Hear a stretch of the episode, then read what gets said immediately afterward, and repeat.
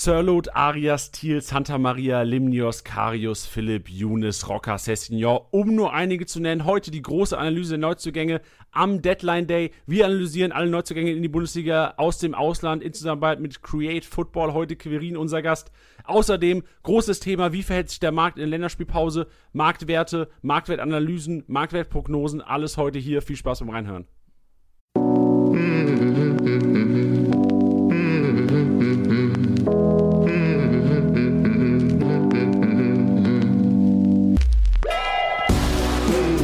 Spieltagssieger wie Sieger, der Kickbase Podcast. Mit deinen Hosts Titti und Janni. Hallo und herzlich willkommen im Kickbase Podcast. Es ist wieder Montag, es ist Deadline Day. Wir haben heute einiges auf dem Plan. Ihr habt es vom Intro schon gehört, ähm, aber immer an meiner Seite und immer wieder schön mit dir, Tiddy. Herzlich willkommen hier im Podcast wieder. Ich sage einen wunderschönen guten Tag an dich an unseren Gast, der später noch dazu kommt und an alle Zuhörer. Und nachdem du das Intro gerade schon erwähnt hast, für alle, die den Poker-Rap kennen, die damals Pokémon geschaut haben, das klang wie der Poker-Rap. Wie du das alles aufgezählt hast und runtergejagt hast, das war ja irre. Hast du ein Exempel? Ich, ich habe ich hab lange kein Pokémon, keine Pokémon-Lieder mehr gehört. Oh, das, das, müsste ich kurz raussuchen, auf jeden Fall. Ähm, das hat sich aber gleich. Aber gibt es bei einem Podcast eigentlich auch die, die Möglichkeit, den so so ähm, runter zu pitchen, damit man dir, damit man auch versteht, was du im Intro sagst? Oh, ich hab's gefunden.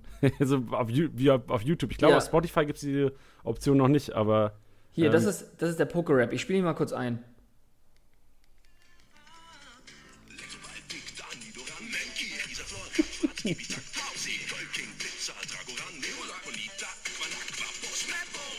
Ja. Also krass, da haben wir doch Sir Lord Arias, T. Santa Maria, Limnos Karius, Philipp Younes, Rocker Sessignon. Ja, das, das, 1 zu 1. haben wir schon mal die Nostalgie abgehakt für diese Folge.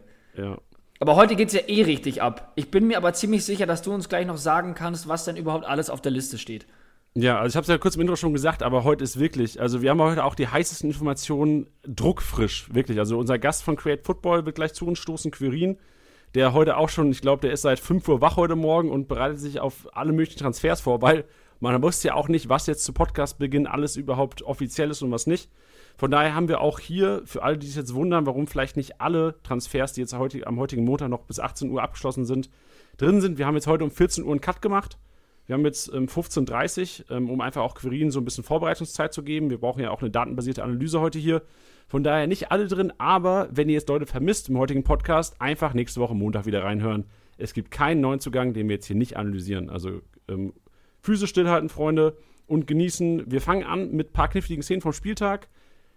Will ich ganz kurz, dann ganz kurz noch die Erkenntnisse vom Spieltag, ein paar Learnings rausballern, die Titel nicht mitgenommen haben. Dann holen wir unseren Gast rein. Dann die Poker-Rap-Aufstellung hauen wir raus, analysieren wir.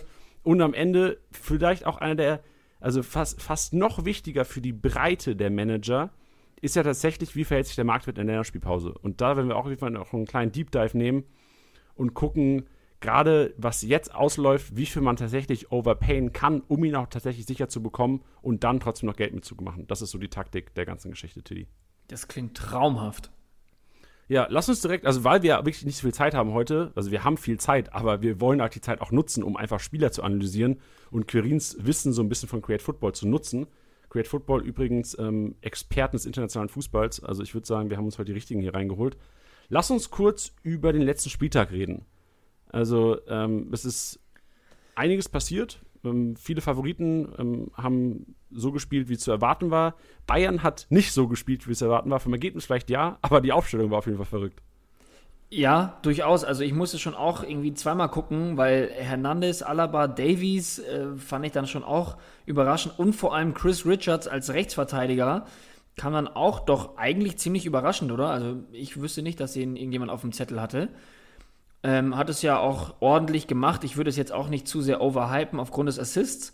Der ist auch ein bisschen ausbaufähig, aber ja, bereitet einem Manager wahrscheinlich in den kommenden Wochen sowohl im Challenge-Modus als auch im Manager-Modus wahrscheinlich einige Kopfschmerzen. Ja, ich glaube, Bayern hat sich schon ein bisschen, also Flick wird sich wahrscheinlich gedacht haben, gerade was diese mega Belastung jetzt in den kommenden Monaten und Wochen angeht, ähm, wahrscheinlich schon mal ein bisschen vorrotiert. Ich glaube, auch Pavard war teilweise einfach überspielt, was man so mitbekommen hat aus den Spielen davor. Ich glaube, Flick hat es auch so im Interview danach mal anklingen lassen. Und ähm, im Endeffekt war es jetzt keine Riesenüberraschung, äh, aber trotzdem hat es einige Manager sicherlich vom, vom Hocker gehauen, als sie dann ähm, 17 Uhr gestern Abend die Aufstellung gesehen haben und gesehen haben, dass ihr Pavard nicht in der Startelf steht. Ja, durchaus. Und vor allem, dass es die Option gab, die ja bei Liga in den Kommentaren jetzt auch schon lange diskutiert wurde und dann letztendlich jetzt mal wahr wurde, dass Davies wieder offensiv auf dem Flügel agiert. Und das ist schon auch spannend. Aber ja. da kommt es ja vielleicht noch zu ein, äh, einigen Neuzugängen am heutigen Tage beim FC Richtig. Bayern. Und vor allem unsere Erkenntnis aus der ganzen Geschichte ist einfach die, die Gefahr in der Bayern-Abwehr. Also ich glaube, Bayern wird sich so aufstellen, auch durch die heutigen Transfers, ist noch nicht alles offiziell, aber so wie es aussieht, werden ja noch allein heute noch drei, vier neue kommen. Es wird einfach eine, eine gewisse Rotation herrschen bei den Bayern und generell bei den meisten Bundesliga-Vereinen. Und ich glaube, wir als Manager müssen uns einfach darauf einstellen, mental auch einfach ready zu sein, um einfach auch diesen Schock zu nehmen, dass du samstags 14.30 Uhr Ausstellung siehst und dir bewusst ist, scheiße, drei meiner Leute, auf die ich gesetzt habe, spielen nicht. Wird wahrscheinlich einfach teilweise Alltag sein. Und wir werden wahrscheinlich öfters noch im Podcast über Rotation reden die nächsten Wochen. Ja.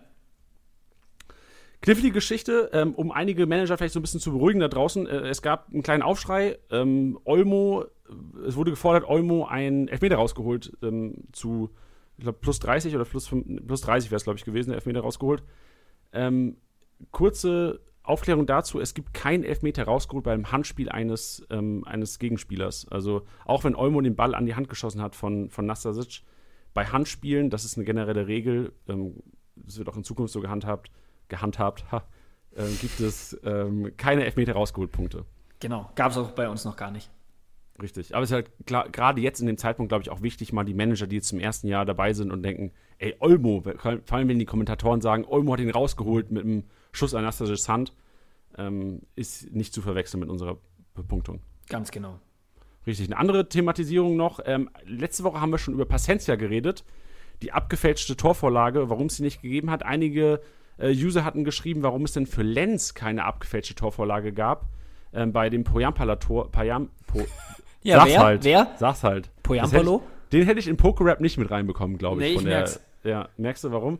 Ähm, da war es aber auch so, selbe Case wie bei Paciencia letzte Woche und anderer Case wie bei Gnabry, der die abgefälschte Torflage bekommen hat. Gnabrys Intention war es tatsächlich, Lewandowski zu bedienen und bei Lenz war diese Intention nicht zu erkennen, dass der, der Ball Richtung, sagst du die? Poyan Palo? Gegangen wäre und von daher ähm, hier auch noch Aufklärung, keine abgefälschte Torlage, Torvorlage für Lenz. Dazu ähm, kommt auch noch eine Sache, die da auch noch so ein bisschen mit in die Karten spielt. Also es ist vollkommen richtig, was du gesagt hast. Ähm, aber dadurch, dass Poyampalo am Anfang diesen Schussversuch getätigt hat, der in einem Luftloch geendet ist, in einem ordentlichen, äh, danach hat der Gegenspieler den Ball auch nochmal berührt gehabt, er dann den Ball dann ins Tor geschossen hat. Und das wird dann quasi als neue Spielsituation gewertet. Also, ja, genau. Also, wenn der Ball quasi direkt zu Poyampalo gekommen wäre, der hätte da dieses Luftloch geschlagen, der Gegenspieler ist am Ball und Poyampalo schiebt ihn dann rein. Auch das hätte nicht gezählt weil einfach das als neue Spielsituation gewertet wird. Es gab den Versuch, es gab den Kontakt vom gegnerischen Spieler, neue Spielsituation, das ist dann der Schuss. Dementsprechend gab es keinen Assist für irgendeinen Unioner. Richtig. Ist halt auch ist für alle, die jetzt im ersten Jahr neu dabei sind, extrem wichtig zu wissen, auch für allgemeine Torvorlagen, dass wenn ein Abwehrspieler dazwischen war, den Ball, äh, Kontakt zum Ball hatte, dass es tatsächlich keine Torvorlage gibt in dem Fall. Ganz genau. Wenn jetzt zum Beispiel, du, du passt den Ball, der geht ins Dribbling, nehmen wir an, Kimmich passt auf Gnabry, Gnabry gegen das Dribbling, äh, Abwehrspieler äh, Boyata fällt den Ball noch leicht ab oder sowas, dann kommt Gnabry zum Schuss, macht den Ball rein, keine Torvorlage für Kimmich. Ganz genau. Auch in der offiziellen Wertung der DFL nicht. Richtig, nach der gehen wir. Gut, äh, wir haben uns jetzt ein bisschen beeilt, Tilly. Ich glaube, das war auch ganz gut, weil jetzt kommt der große Brocken schon, Freunde. Ja. Also wir sind jetzt gar nicht äh, groß auf den letzten Spiel eingegangen. Blick nach vorne, Blick auf heute, Deadline Day. Und deswegen begrüßen wir bei uns im Podcast ähm, und ähm, ich freue mich mega und bin mega gespannt auf deine Analysen. Querin von Create Football. Grüß dich. Ja, hallo Jungs, freut mich, dass ich heute dabei sein darf. Mal nicht Mats, sondern heute mal ich an seiner Stelle. Ja, ich bin tatsächlich schon recht früh wach geworden heute, um die ganzen Transfers zu analysieren. Ist ja auch in den anderen Ligen einiges los. Bei uns bei Create Football findet ihr auch einen Deadline Day Ticker zu allem, was so auf dem Transfermarkt passiert. Könnt ihr gerne mal vorbeischauen. Aber jetzt bin ich hier und jetzt sprechen wir über die Bundesliga. Ja, bist du sehr, ähm, also du bist wahrscheinlich heute sehr gestresst, oder? Weil ich kann mir vorstellen, Ich bin ja schon teilweise gestresst, wenn ich sehe, wie viele Meldungen da reinkommen. Ja, ich bin tatsächlich sehr gestresst. Ich bin die ganze Zeit auf sämtlichen Portalen unterwegs, auf Twitter, um da die neuesten Informationen natürlich auch recht früh zu bekommen und dann nicht erst morgen in der Tageszeitung zu lesen. Ähm, damit wir natürlich alles immer, wie du schon gerade so schön gesagt hast, druckfrisch an die Follower, an die Fans weitergeben können. Und ja, ich denke, bisher habe ich da einen ganz guten Job gemacht. Aber jetzt zwei Stunden lang muss der Ticker jetzt ruhen, jetzt oder eineinhalb Stunden, jetzt bin ich erstmal bei euch. Du bist quasi der deutsche Fabrizio Romano. Ja, da bin ich leider noch nicht angekommen, aber was noch nicht ist, kann ja noch werden. Eben. Ja, Quirin, du kannst jetzt erstmal ein bisschen was sagen. Ähm, was denn überhaupt Create Football und was machst du bei Create Football? Wir hatten jetzt ja schon Mats da, äh, Mats, dein Kollege von Create Football, der sich da vorgestellt hat und seine Aufgaben. Vielleicht kannst du noch ein bisschen was zu deiner Person sagen, bevor wir hier in den Deep Dive gehen der Spieler. Ja, ich denke, Create Football wird euren Hörern vor allem schon was sagen. Ähm, die, die jetzt vielleicht zum ersten Mal dabei sind, wir sind Portal für den internationalen Fußball. Ähm, wir analysieren Ligen, Spieler, Teams, vor allem eben im internationalen Bereich, teilweise auch national, wie jetzt in dem Fall. Ähm, wir decken eben alles ab, was so diese Mainstream-Medien nicht wirklich abdecken. So wie gestern zum Beispiel habe ich einen Post gemacht über Lorient, über die zwei neuen Stürmer, die sie für recht viel Geld eingekauft haben. Sowas ist eigentlich nirgends anders wirklich zu finden und wir sind froh, dass wir da so eine Marktlücke sozusagen erkannt haben. Wir sind auf Instagram und auf Facebook zu finden, createfootball-com auf Instagram. Wir haben auch einen eigenen Podcast, Create Football, der internationale Fußball-Podcast, wo wir auch dann über solche Themen wie die Liga A oder die portugiesische Liga NOS einfach mal ausführlicher sprechen, dann auch teilweise mit Experten noch im Boot sozusagen. Genau, und jetzt in dem Fall, ähm, wie heute, bin ich eben bei euch und bringe eben ein bisschen die internationalen Spieler, auch datenbasiert, was auch einer unserer Ansätze ist, eben euch näher, euren Followern, euren Hörern näher. Und ja, wir sind froh, dass wir da so eine Marktlücke gefunden haben, wie ich gerade schon gesagt habe. Ja, schön. So muss das sein. Da sind wir noch gespannt. Dann lass du direkt mal loslegen, wenn du bereit bist, von loszuleddern. Wir fangen vielleicht mal mit dem dicksten Fisch an. Ich tippe, viele haben auch einge, eingeschaltet heute auf Play gedrückt, um äh, über Sirlot mehr zu erfahren, weil viele Leute wahrscheinlich sich viel von ihm erwartet haben oder momentan immer noch viel von ihm erwarten, teilweise vielleicht mehr als seine 22,95 Marktwert momentan für ihn hingelegt haben. Und die Leute wollen natürlich wissen, was hat der denn so gemacht in der Vergangenheit und was können wir von ihm erwarten, Quirin? Ja, ich gehöre auch zu denen, die mehr für ihn hingelegt haben. Ich habe 26 Millionen für ihn bezahlt.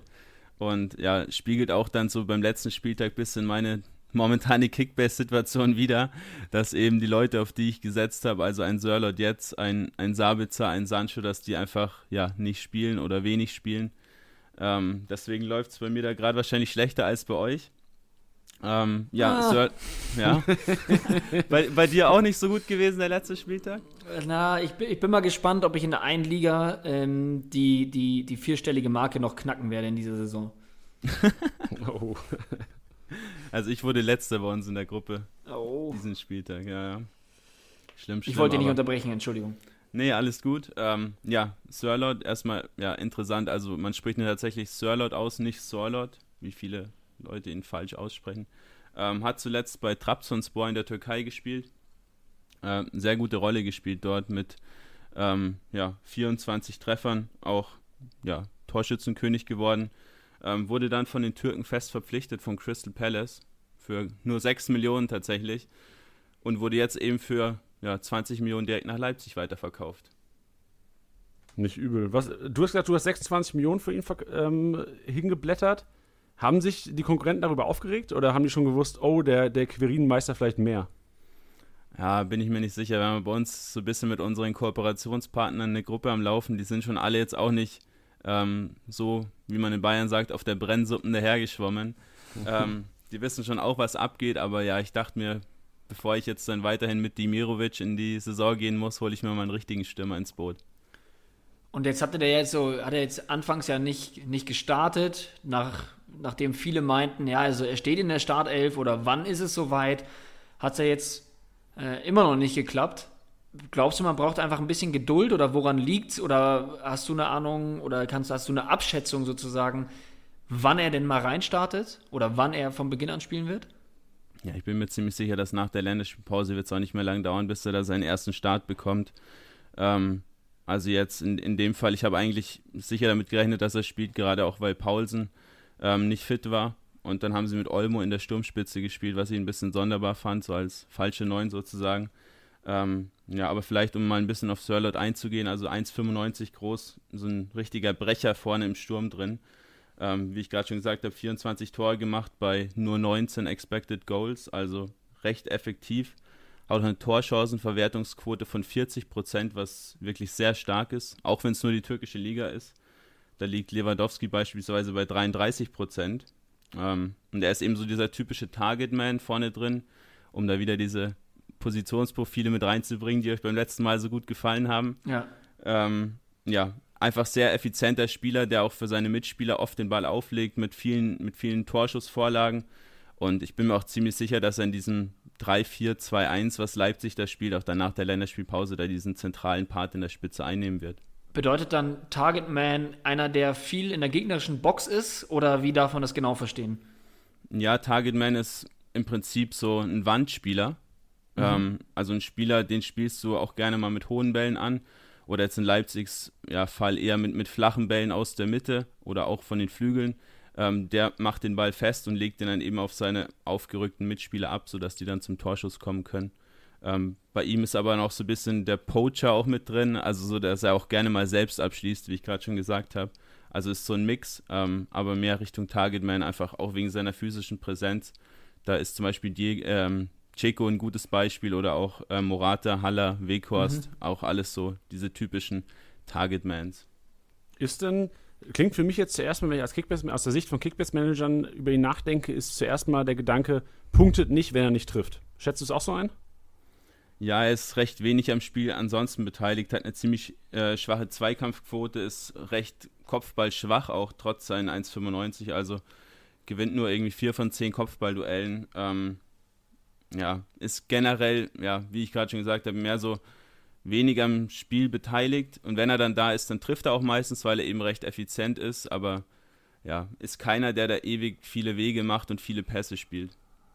Aber sollte ja. ja dann in Bezug auf Leipzig genügend Chancen kreiert werden, dass er da mal zum Schuss kommt? Ja, gehe ich auch stark davon aus.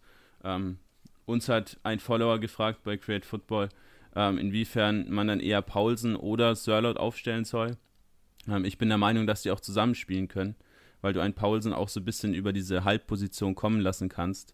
Ähm, aber selbst wenn Paulsen fit ist, dann wird Sörlot garantiert auch spielen, gerade weil er auch recht teuer ja war. Hm. Okay, interessant. Also mein Ansatz, gerade wenn man jetzt so die drei letzten Spiele sieht von Leipzig, war immer diese einzelne Spitze. Ich glaube, Nagelsmann ist, das hat jetzt super funktioniert. Ähm, aber ich kann mir schon vorstellen, dass es eventuell mal eine Option ist, falls man nicht mehr so laufen sollte oder vielleicht taktisch einfach besser ist, mit zwei Hühnen da vorne zu spielen, tatsächlich beide zu spielen. Momentan glaube ich auch so ein bisschen wie du, dass Hurdock nach der, nach der Länderspielpause einfach seine Startelf-Option bekommt oder seinen Startelf-Insatz bekommt und Pausen da eventuell so ein bisschen kürzeren zieht, obwohl er ja gerade echt gut in Form war vor seiner kleinen Verletzung. Ja, Pausen ist halt, bei dem ist halt das Problem, dass er jetzt nicht so unfassbar torgefährlich ist.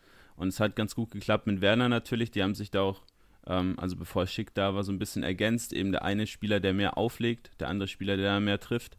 Ähm, dementsprechend könnte ich mir auch vorstellen, dass Paulsen für Sörlot da ein paar Räume reißt, wenn sie zusammenspielen sollten. Ähm, was aber wahrscheinlich auch nicht so oft passieren wird. Ähm, aber ja, generell hat Leipzig ein Problem vorne, weil eben die Tore von Werner fehlen und die musst du irgendwie ersetzen. Und da ist Wang nicht der Richtige, wie Mats auch schon in den letzten Podcast-Folgen gesagt hat. Und da ist Paulsen auch nicht der Richtige. Ähm, deswegen musst du da eigentlich auf Sörlot setzen, auf lange Sicht gesehen. Okay, und abschließend noch, ähm, damit werden wir jetzt jeden Spieler so ein bisschen abschließen, auch wenn es vielleicht nicht mehr so einfach ist zu prognostizieren. Hast du eine Punkteprognose für uns? Ja, ist schwierig zu sagen. Ich muss auch zugeben, ich spiele das erste Jahr jetzt wieder so richtig Kickbase mit, deswegen bin ich da jetzt auch nicht so drin wie Mats. Ähm, und diese Punkteprognose ist ja in dem Sinn auch ein bisschen schwierig, weil natürlich viele Leute die Spiele auch nicht das ganze Jahr behalten werden. Ähm, aber wenn man davon ausgeht, dass so ein Lewandowski über die 5000 Punkte kommt, dann denke ich, dass ein Sörlot schon auch an die, 3, 5, auf die, an die 3500 Punkte vielleicht sogar ein bisschen höher kommen könnte. Ähm, also ist auf jeden Fall ein Spieler, der sich lohnt. Auch für das Geld, was er jetzt auch kostet. Klingt ja schon mal vielversprechend. Nicht schlecht. Ich möchte direkt mal weitermachen. Äh, wir, wir bombardieren nicht einfach mal mit, mit einfach ein paar Spielernamen. Äh, eine Personale, die ich persönlich sehr spannend fand, jetzt bei Bayer Leverkusen auf dem Rechtsverteidiger geholt, Santiago Arias. Ich weiß nicht, ob ich das jetzt richtig ausgesprochen habe. Jeder Hast du, hast du richtig ausgesprochen, du scheinst Spanisch zu können. Absolut. Una cerveza, por favor. ähm, ja, finde ich auch sehr interessant. Ähm, bin auch recht Atletico Madrid-affin, deswegen ähm, kenne ich ihn auch und habe mich auch gewundert, dass, dass er zu Leverkusen gegangen ist. Ähm, von einem Champions League-Teilnehmer jetzt zu nur einem Euroleague-Teilnehmer. Ähm, aber gefällt mir ganz gut. Also Leverkusen hat generell recht spannende Transfers die ganze Zeit schon. Ähm, auch Alario war ja ein recht spannender Transfer, den sie da einfach mal aus Südamerika geholt haben. Ähm, wird in meinen Augen auch absoluter Stammspieler. Also gerade wenn man da Weiser und Lars Bender als Konkurrenz hat. Oder wie seht ihr das? Ich sehe das auch so. Also wir hatten das intern anfangs auch diskutiert.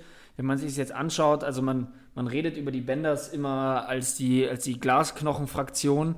Ähm, wenn man sich Sven Bender anschaut, äh, stimmt das halt einfach mal überhaupt nicht. Der hat nämlich, also überhaupt nicht, ich meine, wer seit Jahren Kickball spielt, der weiß ja schon Bescheid. Aber ähm, letztes Jahr zum Beispiel hat er 33 Startelf-Einsätze in der Bundesliga gehabt. Deswegen ähm, ja, sehe ich da eigentlich kein Problem. Lars Bender hingegen ähm, lag bei 18 Einsätzen und 16 davon in der Startelf. Also der hat da schon mehr als die halbe Saison gefehlt. Ähm, dementsprechend macht es Sinn, da jemanden zu holen. Ich meine, beide Bänder sind jetzt auch über 30. Äh, macht einfach Sinn. Macht einfach Sinn. Ähm, und ich bin gespannt, was der abreißen wird. Also ich nehme an, du wirst es gleich nochmal ein bisschen untermauern können mit einigen Zahlen. Aber ja, äh, sinnvoller Transfer. Ja, und gerade auch aus, der, aus dem Blickwinkel her, dass du einen Lars Bender ja auch im defensiven Mittelfeld aufstellen kannst. Also wenn man das sieht, Baumgartlinger, von dem ich nicht sonderlich viel halte, dann hast du Demir bei, du hast Arangis und Palacios, aber Palacios spielt absolut keine Rolle unter Peter Bosch. Das heißt, du hast im Prinzip auch nur zwei Leistungsträger, die du defensiv im Mittelfeld spielen lassen kannst. Da macht schon Sinn, den Lars Bender vielleicht dann auch mal einfach hier ins Mittelfeld vorzuziehen. Ähm, und Mitchell Weiser, ja, ähm, Zudem fehlen mir generell so ein bisschen die Worte. Also ich finde ihn wirklich nicht gut und da haben sie auch wirklich ein Upgrade gebraucht und das ist Arias definitiv. Ähm, ist jetzt momentan nur eine Laie. Man ist sich da ein bisschen unsicher, ob da eine Kaufoption oder eine Kaufpflicht dabei ist. Ähm, wird ungefähr um die 10 Millionen sein, dann Ende, Ende der Saison. Ähm, denke ich auch, dass die dann gezogen wird, weil das ist ein Qualitätsspieler, auch wenn er schon 28 ist. Aber so einer, der kann dann halt auch mal den Unterschied machen auf der Seite. Ähm, ist extrem schnell, zweikampfstark. Ähm, hat jetzt aber auch bei Atletico nicht so sonderlich viel gespielt, weil eben Kieran Trippier auf der Seite total gesetzt war und dafür Arias einfach kein Vorbeikommen war. Interessant. Kannst du ein bisschen mehr erzählen, weil gerade Außenverteidiger Leverkusen ist ja immer am interessantesten, wie sind die vorne zu sehen. Ich habe jetzt äh, Im ersten Spiel gegen Stuttgart ähm, hat Arias jetzt 68 Punkte oder 63 Punkte gemacht. Klingt jetzt noch nicht so vielversprechend. Ist da mehr Offensivdrang zu erwarten in den, in den nächsten Spielen, gerade weil du sagst, er ist, er ist sehr schnell? Ja, schwierig. Also er hat vor allem auch bei Atletico deshalb nicht gespielt, weil er eben offensiv nicht so diesen Touch hat. Ähm, zum Vergleich, Trippier hat 0,7 kreierte Chancen pro Spiel, was wirklich ein guter Wert ist. Äh, bei Arias sind es 0,25 zum Vergleich dazu ähm, Lars Bender 0,06 Chancen.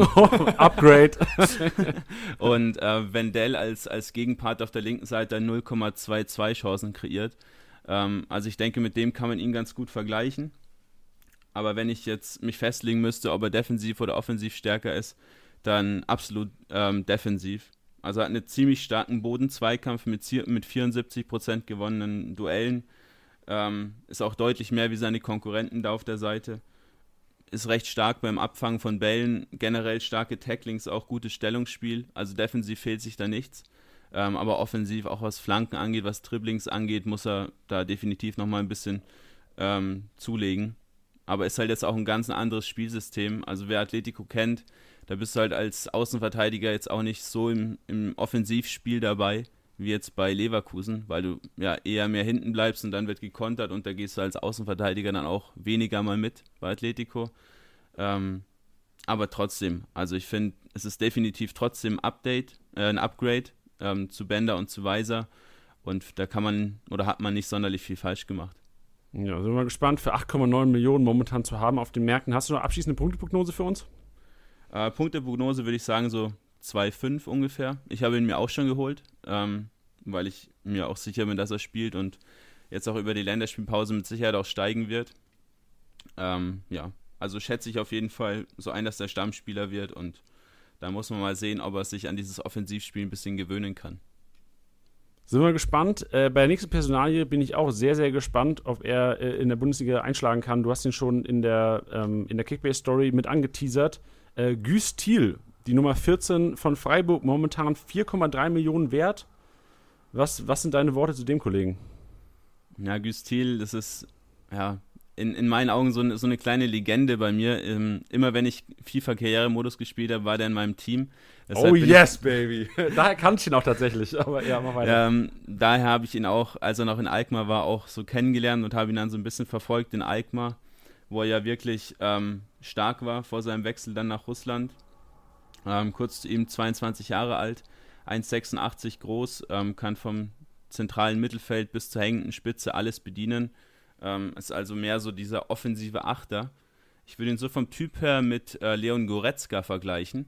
Ähm, ist auch recht physisch stark, recht schnell, ähm, liebt eben dieses schnelle Spiel auch, hat ein gutes Passspiel, eine gute Übersicht. Ähm, ja, ich denke, für die Leute, die ihn nicht kennen, ist Goretzka so ein ganz ein guter Vergleichsspieler dazu. Ja, bei Güstil kommt die Polizei. ja, bei, bei Russen weiß man nie, was da so los ist. Wow, okay, das hast du gesagt. Ja, interessant. Ähm, also, was glaubst du gerade im Hinblick auf die Startelf bei Freiburg? Welche Rolle könnte er am ersten einnehmen? Ja, schwierig zu sagen. Bin mir da auch noch so ein bisschen, ein bisschen uneinig. Ähm, sie haben ja meistens ihr, ihr System mit den beiden Spitzen. Also ich könnte mir durchaus vorstellen, dass er da die Position hinter den Spitzen einnimmt, die es ja aber momentan auch nicht so wirklich gibt. Ähm, auch teilweise, wenn sie jetzt auch mit ihrer Dreierkette spielen äh, könnte mir auch durchaus vorstellen, dass sie da ihr System vielleicht für Thiel ein bisschen verändern. Ähm, und ich kann mir auch durchaus vorstellen, dass er da eine Rolle wie zum Beispiel von Lukas Höhler übernimmt, also so als hängende Spitze tatsächlich, weil er das in Alkmaar extrem gut gemacht hat, da auch recht torgefährlich war. Ähm, aber trotzdem jetzt momentan ein Spieler, ich habe es mir hier auch notiert, also momentan eher so ein Rotationsspieler mit Perspektive Stammspieler. Ähm, aber derzeit weiß ich nicht, ob ich ihn mir unbedingt holen würde. Okay, abschließend noch eine kleine Punkteprognose. Wahrscheinlich ein bisschen schwerer bei, bei Thiel, auch abhängig von, von Einsätzen wahrscheinlich, aber vielleicht kriegst du es ja gebacken. Ja, es ist generell bei ihm recht schwer zu sagen, auf welchem Niveau er jetzt momentan ist. Ähm, hat in Russland unter Domenico Tedesco gespielt, beziehungsweise gar nicht gespielt, also kaum eine Rolle gespielt, weil da ähm, Bakaev, so ein russisches Top-Talent, ihm den Platz da streitig gemacht hat auf der 10. Ähm, deshalb auch ja wahrscheinlich die Position, die er in Freiburg am ehesten spielen würde. Ähm, ja, schwierig zu sagen. Ich würde sagen, ungefähr 2000. Kommt natürlich darauf an, ob er sich dann auch langfristig da im, im Team durchsetzen kann, dort dann auch spielt. Ähm, wir kommen ja gleich noch zu einem anderen Mann, der da auch einen, einen Platz im Mittelfeld so ein bisschen ähm, schon besetzt. Aber ja, also 2000 ist, ist denke ich, eine ganz eine gute Nummer. Was, ja, macht denn, was, was macht denn Goretzka im Jahr? Uff. Also Goretzka packt die vier auf jeden Fall. Okay. Also, ja. also Goretzka hat ähm, letztes Jahr auf die komplette Saison 2954 Punkte gemacht. Ist da ja aber auch re also relativ spät gestartet, nachdem er ja viel in, um, zu Beginn der Saison ja verpasst hat. Und ja. der ist ja dann erst so zur Hälfte der Saison ist der ja dann richtig durchgestartet. Aber wenn der so weitermacht, dann bin ich da bei Janni, glaube ich auch, dass der ja. die vier Ja, vor allem wird. auf jeden Fall war vielleicht ein bisschen, äh, bisschen forsch jetzt hier. Aber, nee, glaub, aber wenn, er fit, wenn er fit bleibt und spielt, dann knackt er die. Genau, ich also ich denke auch, Goretzka wird sich so äh, oberhalb der 3-5, wenn es gut läuft, also zwischen 3-5 und 4-5 würde ich Goretzka einschätzen auf die Saison. Aber dann denke ich, dass die, die 2000 vielleicht ein, ein bisschen mehr oder vielleicht auch ein bisschen weniger, so um den Dreh 2000 könnten dann, glaube ich, ganz gut passen für Gies Thiel. Nicht schlecht. Du hast ihn ähm, gerade schon erwähnt, die nächste Personalie, beziehungsweise schon angekündigt, sage ich jetzt mal, der Herr, der im Kickbase-Büro für einige Ohrwürmer gesorgt hat, nämlich Ba Baptiste Santa Maria. Der ja. Rekordeinkauf. Kann, kannst du mal vorsingen, was da so gesungen wurde? Ja, ich, ich bin mit dem Vorsingen erstmal raus. ähm, ja, Baptiste Santa Maria, für mich von allen Spielern, die wir heute besprechen, der mit Abstand spannendste. Ähm, mhm. Ich finde ihn, find ihn richtig cool. Ich verfolge die Liga A so seit letztem Sommer wirklich stark und habe ihn deshalb auch schon öfter mal spielen sehen. Ähm, ist ein absoluter Zugewinn und auch der einzige Spieler, den wir heute besprechen, der es bei mir in die Kategorie Schlüsselspieler geschafft hat. Uff, das ist ja interessant, gerade wo wir schon über Sirlot gesprochen haben. Ja, Sirlot kann man vielleicht auch so zwischen Stammspieler und Schlüsselspieler sehen, aber ähm, ich finde einfach, dass diese Position da im, im defensiven Mittelfeld bei Freiburg hm, nochmal einen stärkeren Spieler gut vertragen hat. Äh, Höfler ist zwar nicht schlecht, ähm, ist auch einer der underratedsten Spieler der Bundesliga, aber da so einen Santa Maria da zu haben, der einfach nochmal extrem, extreme Zweikampfstärke damit reinbringt, ähm, macht schon durchaus Sinn. Interessant. Das heißt, aber du siehst ihn auch weiterhin, er hat jetzt so zwei Spiele gemacht, beides mal neben Höfler aufgelaufen. Das ist auch eine Position, wo wir ihn sehen werden. Also so den bisschen offensiveren Part im Mittelfeld neben Höfler. Ja, also da ist vielleicht sogar Höfler der offensivere Part. Also es ist schwierig zu sagen, es sind einfach beides recht defensive Spieler. Ähm, vielleicht auch nochmal hier die, die Spiel, der Spielstil, mehr so dieser Holding-Midfielder und Ball-Winning-Midfielder, so ein Mix daraus. Also der so das Team einfach zusammenhält und aggressiv einfach Bälle erobern will. Ähm, vielleicht ein paar Daten zu ihm. Ähm, ist ein knallharter Abräumer, aber sehr, sehr fair. Der kassiert nur ungefähr eine gelbe Karte pro 20 Spielen. 0,7 äh, Fouls pro Spiel, also sehr fair, ähm, obwohl er über sieben Zweikämpfe gewinnt, 3,2 Tackles pro Spiel und gleichzeitig aber mit einer tollen Übersicht, einer guten Passquote und vielen Flügelwechseln und Steilpässen eben auch das, das Spiel so ein bisschen vorantreibt. Ähm, ja, gut, also hast du vielleicht schon recht, dass er mehr so diesen offensiveren Part neben Höfler übernimmt, aber eben beides mehr so diese, ähm, diese tieferen Spieler, die einfach versuchen, die Bälle zu erobern und dann eben auf die Außen oder vielleicht auf Güstin, wenn er dann vor ihnen spielen sollte, demnächst mal ähm, eben weiterleitet. Interessant. Und äh, abschließend Punkteprognose zu Santa Maria. Jetzt momentan 14,1 Millionen wert in der App übrigens. Ähm, ja, auch da schwierig zu sagen. Also, nachdem ich da noch nicht so drin bin bei Kickbase, ich habe von Mats gelernt, dass defensive Mittelfeldspieler eher nicht so punkten, dass oh, man da gut. eher offensivere Spieler aufstellen sollte im Mittelfeld. Ähm, deswegen würde ich mal so sagen 2,5 circa weil er das ganze Jahr einfach spielen wird, sofern er sich nicht verletzt. Ähm, und da eine gute Rolle spielen wird bei Freiburg. Das muss man da ja auch jetzt immer sagen. Also die Prognosen, die wir hier stellen, gehen ja natürlich davon aus, dass der Spieler dann auch spielt, beziehungsweise wenn es nicht anders gesagt wird, oder halt eben äh, auch fit bleibt. Das ist ja auch wichtig. Ja. Ich finde aber dennoch auch, ähm, auch wo man jetzt sagt, es ist ein Sechser, aber diese Info, dass er immer spielt, ist ja schon mal extrem wichtig, gerade in Zeiten der Rotation.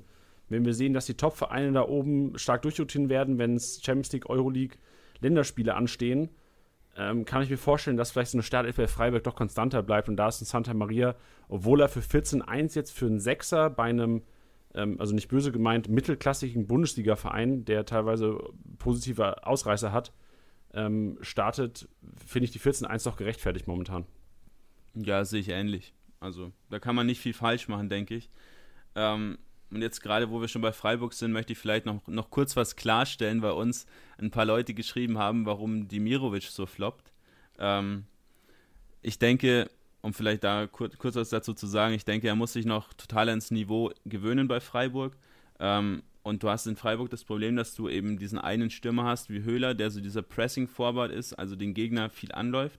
Und der andere Spielertyp ähm, ist Nils Petersen, eben dieser Abschlussstürmer und Dimirovic ist so ein Mix aus, aus beiden, also so ein Höhler-Petersen-Mix und ist eben in beiden Spielstilen sozusagen ein bisschen schwächer als die beiden anderen und spielt deshalb noch keine Rolle.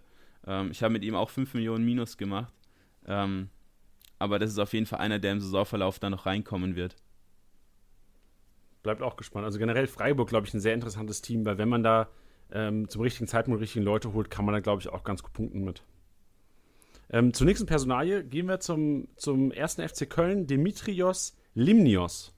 Außenspieler, äh, momentan 4 Millionen wert.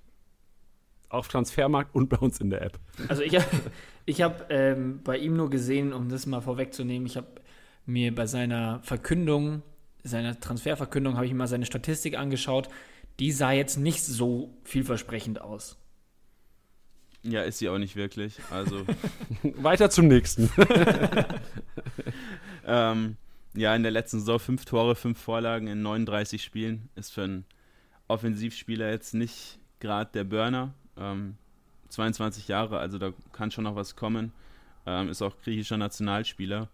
Ähm, ja, kommt vor allem über den rechten Flügel, ähm, ist ein Rechtsfuß. Und diese dreieinhalb Millionen, die sie da jetzt ungefähr bezahlt haben, die kannst du für den schon auch auf den Tisch legen. Das ist jetzt auch niemand, der da einen extremen Wertverlust erleiden wird, denke ich, gerade auch, weil du in Köln auf den Flügeln doch wirkliche Probleme hast, gerade wo Keins auch lang ausfällt. Ähm, aber von dem sollte man sich jetzt trotzdem keine Wunderwerke erwarten. Ja, ich war ein bisschen überrascht am Wochenende, dass er nicht von Anfang an gespielt hat, weil, wie du gesagt hast, es ist ja echt dünn auf dem Flügel bei Köln. Und äh, da kam wahrscheinlich dann die Systemänderung so ein bisschen mit rein, weil wenn Köln jetzt mit Dreierkette spielt, wird es fast ein bisschen eng für Limnius. Ja, ist ähm, tatsächlich ein Problem. Da kommen wir später vielleicht auch noch ähm, bei Frankfurt ein bisschen dazu, wenn du deine Dreierkette spielst mit den Schienenspielern und dann so einen offensiven Flügelspieler holst. Der passt da halt eigentlich nicht rein. Ich denke aber auch, dass, ähm, dass die, diese Dreierkette, die sie jetzt gespielt haben, so ein bisschen aus der Not gezwungen war und sie da jetzt schon wahrscheinlich wieder auf ein 4-2-3-1 umstellen werden in den nächsten Spielen und dann mit Limnios auch starten werden. Bei dem ist noch hinzuzufügen, dass der kurz nachdem dieser Wechsel da oder kurz bevor dieser Wechsel da stattfinden sollte, positiv auf Corona getestet wurde. Also auch nicht, also auch gar nicht trainieren konnte, nicht mit der Mannschaft ähm, Kontakt haben konnte und deshalb jetzt wahrscheinlich auch noch außen vor ist, aber diese Länderspielpause wird ihm da vielleicht auch ganz gut tun, dass er da dann ein bisschen reinkommt, wenn er nicht mit der Nationalmannschaft unterwegs ist. Okay, haben wir da oder hast du da eine Punkteprognose? Traust du dich, ist die Frage. Ja, das ist also ja. wirklich tricky, weil es, du weißt ja echt ganz nix. schwer. Also nee, nee, du weißt nicht nix, aber du weißt halt nicht, wie, wie es aussieht bei Limnius, gerade so in den nächsten Spiele. Ja, und gerade auch, wie es bei Köln aussieht. Also ja. Bei Köln sehe ich, angeht. bei Köln sehe ich ein bisschen schwarz in der Saison. Ähm, Werde die auch recht weit unten tippen in dem internen Tipp, den Mats und ich immer machen. Ähm, gerade auch, weil wir Gistol jetzt nicht so positiv sehen. Und unter ihm werden sie mit Sicherheit nicht so viele Offensivaktionen kreieren können. Muss man sehen, was dann passiert, falls sie mal den Trainer wechseln. Ähm, aber ist schwer zu sagen. Also mehr als 2000 definitiv nicht. Ich würde eher sagen, ja, so 1,5, sowas um den Dreh. Ähm, Gerade auch, weil er jetzt auch nicht so torgefährlich ist, nicht so viele Vorlagen gibt. Ähm, und ja, für Tempo und technische Stärke bekommst du halt keine Punkte. ist richtig, ja. Spricht einer die Wahrheit. Sehr gut. Ich finde es ich schön, dass du dich auf jeden Fall getraut hast. Das ist. Ja, man wird ja fast dazu gezwungen. Fast. Ja, du, fast. Du sitzt hier, du sagst die Punkteprognose. fast. Ja, jetzt äh, kommen, wir, kommen wir zur nächsten Personale, die, glaube ich, schon einigen Kickbase-Spielern das ein oder graue Haar am Wochenende beschert hat. Ähm, nämlich Loris Karius, der letzte Woche äh, gewechselt ist zu Union Berlin. Alle sind schon direkt davon ausgegangen, dass er Andreas Lute verdrängen wird. Ähm, haben Lute alle schon verkauft, der Marktwert ist in den Keller gesunken und wer stand am Freitag in der Startelf? Andreas Lute. Deswegen kommen wir zu Loris Karius. Ist er als Stammkeeper geholt worden? Ja oder nein? Wird er wieder drinstehen? Was zeichnet ihn aus? Was würde ihm gegebenenfalls besser als Lute machen? Ja, das ist jetzt der Spieler, wo ich ehrlich zugeben muss, da tue ich mir bei der Einschätzung am schwersten. Äh, was auch daran liegt, dass du Torhüter halt schwer an Statistiken messen kannst. Ähm, da gibt es schon so ein paar, wie jetzt sowas wie Expected Goals Against und so Geschichten. Ähm, aber generell ist es schwer zu sagen. Ähm, und Karius ist ja auch jemand, diese Patzer, die er dann teilweise dafür Liverpool gemacht hat, die sind auch weiterhin in seinem Spiel drin. Ähm, hat einfach in seinem Spiel größere Aus, wie sagt man, Schwankungen nach oben und nach ja. unten. Ähm, und Lute ist einfach konstant auf einem Niveau. Du weißt, was du von Lute bekommst. Und das ist halt so dieser Gamble, den jetzt Urs Fischer da einfach ähm, eingehen muss. Vertraut er auf diese durchschnittliche, aber immer gleiche Leistung von Lute? Oder geht er eben das Risiko ein, mit Karius dann vielleicht auch mal ein Spiel wegen Karius zu verlieren? Boah, tricky. Aber vielleicht auch mal ein Spiel zu gewinnen wegen Karius. Das kann natürlich sein. Also, das ist auch so eine ewige Diskussion, die wir bei Create Football haben. Gehst du bei einem Torwart mit jemandem, der halt eben ein Niveau hat, oder so jemand, der dir halt dann mal ein Spiel verliert, aber halt vielleicht auch drei rettet? Ja. Ähm, generell würde ich mir Karius aber eher nicht holen, weil Lute jetzt das momentan schon ganz gut macht und da einfach gesetzt ist. Und ich denke, dass Lute da auch erstmal zwei, drei Spiele wirklich schwach spielen muss, dass Karius da seine Chance bekommt. Uff, Statement, interessant. Also sehe seh ich auch kritisch generell Karius, muss ich sagen. Also ich gehöre auch zu der, der Fraktion, der ihn tatsächlich gekauft hat, dann am Donnerstag, als er auf den Markt gekommen ist. Und Freitagabend, obwohl es ja auch schon, glaube ich, die Bildzeitung dann mittags auch schon verkündet hatte, dass äh, Lute da am Tor steht, trotzdem noch gehofft habe, dass die Bildzeitung nicht, nicht richtig liegt. Ähm, musste ihn dann verkaufen, aber ich habe dann auch äh, mir auch nochmal mehr Gedanken gemacht darüber und halt auch gedacht, es wäre schon eine kranke Überraschung gewesen, auch Lute gegenüber einfach unfair, weil er, er hat nichts falsch gemacht, er hat seine Leistung gebracht, wie du gesagt hast, er ist ein konstanter Goalkeeper und ich glaube, als Union Berlin brauchst du gerade das. Ja, wobei das für Lute auch schon fast normal gewesen wäre. Also egal, egal wo er war, er hat immer seine paar Spiele bekommen und dann war es war sein Niveau aber nicht hoch genug, sage ich mal. Es war halt, wie wir gerade schon gesagt haben, einfach so durchschnittlich, aber gleichbleibend und deswegen wurde ihm ja ständig ein Torwart vor die Nase gesetzt. Also wenn man sich mal dem seine Historie anschaut, wie oft der schon von der vorübergehenden 1 dann wieder zu 2 oder zu 3 degradiert wurde, also der kann einem wirklich leid tun, der Mann. Das war auch so mein erster Gedanke, als ich dir von, von Karius gehört habe, dass ich mir dachte so, boah, dann wechselt der schon zu Union Berlin, genau. um die 1 zu sein und dann kommt da jetzt noch einer. Boah, ja. Ich finde es auch schwierig. Ich sehe es halt an, von Union Berlin halt als Transfer, dass man sagt, man hatte jetzt vielleicht keine bombensichere Nummer 2. Das hat man jetzt entweder mit Karius oder mit Lute. Aber es wäre schon echt, äh, glaube ich, ein herber Rückschlag für Lute, wenn Karius wirklich, wirklich die Eins werden sollte. Wovon ich allerdings leider ausgehe. Ja, kann durchaus, kann durchaus passieren. Also ich habe ihn jetzt momentan als Rotationsspieler hier bei mir ähm, auf dem Zettel stehen. Aber wie du gerade schon gesagt hast, also kann auch durchaus passieren, dass der jetzt über die, über die Länderspielpause, das habe ich jetzt schon öfter gesagt, das ist halt jetzt einfach immer so ein Knackpunkt. Wenn du da zwei Wochen kein Spiel hast, da kann halt viel passieren mit Verletzungen auch und so weiter. Ähm, von den Statistiken her, ähm, das ist vielleicht noch ein bisschen interessant, was man so vergleichen kann, sind eben so 1 gegen 1 Duelle, da ist Lute deutlich besser als Karius. Ähm, und auch bei den ähm, hier bei den ähm, Schüssen aus kurzer Distanz ist auch Lute deutlich besser als Karius. Also das sind so die zwei Statistiken, die so ein bisschen ausreißen. Ansonsten sind sie, ja, was die Statistiken angeht, extrem gleich auf einem Niveau. Und ja, ist halt am Ende dann so eine Trainerentscheidung, so eine Bauchentscheidung, denke ich, wen du dann bringst. Aber es ist zumindest positiv, dass du da den Konkurrenzkampf schürst, weil nur mit einem Lute in die Saison zu gehen, ist vielleicht auch ein bisschen zu risikoreich. Ja. Ja, kommen wir, ähm, willst du, also ich glaube, es ist hier relativ schwer, fast am schwersten eine Punkteprognose abzugeben, weil es ja wirklich abhängig ist, ob er spielen wird oder nicht, kann er auch theoretisch dann mit 50, 100 Punkten rausgehen, wenn er vielleicht nur ein, zwei Spiele machen darf. Ähm, willst du hier eine abgeben, Kyrin, oder sagst du, lass uns lieber über Maximilian Philipp reden?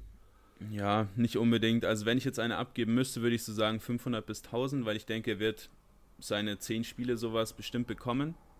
Ähm, ja, aber wie, wie du gerade schon gesagt hast, also kann auch passieren, dass er da nur ein, zwei, drei Spiele macht, äh, weil er ja auch nicht gekauft ist, sondern nur geliehen und dann hast du ja auch da keine Verpflichtung gegenüber, da irgendwie spielen zu lassen. Hm. Ähm, aber lass uns lieber zu Philipp weitergehen. Ja, Maximilian Philipp ist ja auch selbe Geschichte, ist ja auch nur ausgeliehen von äh, Dynamo Moskau, richtig? Genau, ist auch nur ausgeliehen, ähm, aber es gibt eine Kaufoption wohl. Da ist zwar nicht bekannt, wie hoch die ist. Ähm, da wird sich Dynamo Moskau jetzt mit Sicherheit auch nicht irgendwie mit 5 bis 10 Millionen abspeisen lassen, nachdem die da letztes Jahr 20 Millionen für ihn bezahlt haben an BVB. Ähm, aber jetzt für dieses Jahr ist es auf jeden Fall eine starke Verbesserung für die, fürs Offensivspiel da in Wolfsburg. Auch wenn er derzeit verletzt ist übrigens. Oh, was Ach, hat er? Was hat er? Äh, Muskelverletzung mit Rückkehr unbekannt. Also, das ist halt immer so, so ein bisschen kritisch, solche Spieler zu holen, die jetzt gerade gerade bei Muskelverletzungen, da weißt du halt nicht, das kann sich jetzt auch noch vier, fünf Wochen ziehen. Vorsicht geboten, liebe Manager. Vorsicht bei Maximilian Philipp. Aber was kann er denn? Also, oder was hat er denn in, in der Vergangenheit gemacht bei Moskau? Ähm, Im ersten Jahr in 20 Spielen acht Tore. Also ist eigentlich eine, eine ordentliche Bilanz für Dynamo Moskau. Die haben jetzt auch nicht so sonderlich gut abgeschnitten da. Ähm, haben auch den Trainer jetzt dann zu Saisonbeginn direkt mal rausgeschmissen. Äh, Philipp jetzt mit einem Tor in sieben Spielen in der neuen Saison.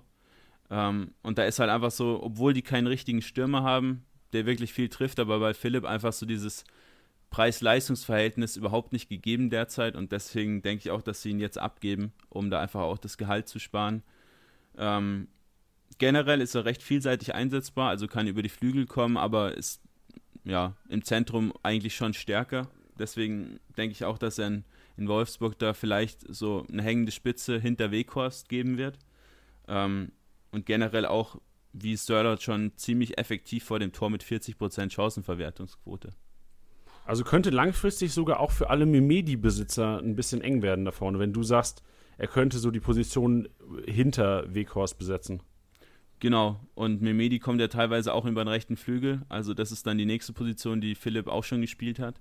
Ähm, also ich denke, dass da jeder Offensivspieler, der nicht Weghorst heißt, in Wolfsburg da ein bisschen Gefahr hat, seinen Platz zu verlieren. Puh, interessant. Was, was, sorry, Tiddy? Nee, alles gut. Äh, geil, dass du das gehört hast. Ich habe gefühlt gerade nur einen Luftstoß rausgelassen. Ich spüre das. Ja, das glaube ich. Ähm, ja, habe ich doch direkt mal für die Frage vergessen. Deswegen machen wir einfach weiter. Geil. Ähm, Mats, willst du hier eine Punktprognose auch raushauen? Ähm, ja, bei ihm ist auch schwierig zu sagen. Ich würde mal so sagen 2-5 in etwa. Ähm, also jetzt, jetzt kein Top-Spielerniveau, ähm, aber wird definitiv seine Punkte machen, seine Tore machen. Ähm, ist dieser, dieser Shadow Striker, den ihr bei Renier auch so, so cool fandet, den Begriff. Ja. Ähm, diese hängende Spitze einfach ähm, schießt auf ziemlich viel aufs Tor. Ähm, das ist ja auch was, was Punkte gibt. Legt auch ganz gerne mal für den Nebenmann auf. Also definitiv ein Spieler, den, den kann man sich mal holen, ähm, wenn er dann vielleicht von seiner Verletzung wieder zurück ist. Wie viel ist er denn momentan wert? Ähm, dazu muss man sagen, er ist noch nicht in der App an sich. Der wird ah, okay. jetzt, sobald er uns zur Verfügung steht, wird er ähm, in die App kommen und wir werden hier jetzt noch keinen Wert verkünden. Also okay. für alle, die es wissen wollen, Triggern, triggern, triggern, aktualisieren, aktualisieren, aktualisieren. Ja, ganz genau. Ähm, ich möchte zur nächsten Personalie kommen, die mir sehr am Herzen liegt. Ist ein Transfer, der eigentlich schon vor ein paar Jahren hätte stattfinden müssen. Meiner Meinung nach zwar ein bisschen zu spät, aber deswegen bin ich umso gespannter, was du jetzt sagst, weil ich lange ein Fan von ihm war, nämlich Armin Younes. Ja, viel davon halten tue ich nicht von diesem Transfer. um dir da vielleicht mal gleich deine, deine positive Stimmung zu rauben. Das ist total in ähm, Ordnung. Also wir sind uns recht unsicher. Wir haben jetzt im Vorfeld auch so ein bisschen diskutiert, was du mit, mit Younes machen kannst, machen wirst. Ähm, bei ihm ist so ein bisschen das Problem, was ich gerade schon angesprochen habe. Ähm, wenn du einen Flügelspieler holst für ein System, was eigentlich keine Flügelspieler hat.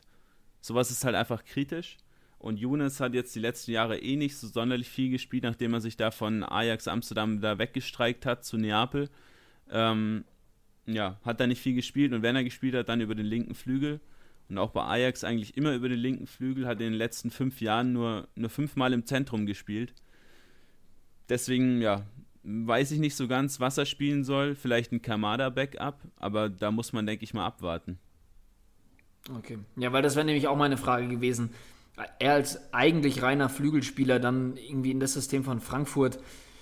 Ja, und wie gesagt, was ich meinte, ein Wechsel, der eigentlich zu spät kam. Also wir hatten jedes Mal, wenn es im Transferfenster dieses Gerücht gab, haben, haben, wir in unserem Freundeskreis immer gehofft, dass der mal kommt, weil wir ihn so gerne nochmal in der Bundesliga sehen wollen würden. Jetzt ist es endlich soweit und ich denke mir so, ja, also mich freut es trotzdem immer noch krass, aber ja, wie gesagt, ein bisschen zu spät und ich bin da total bei dir, dass ich es total schwierig finde, was sie mit ihm anstellen wollen.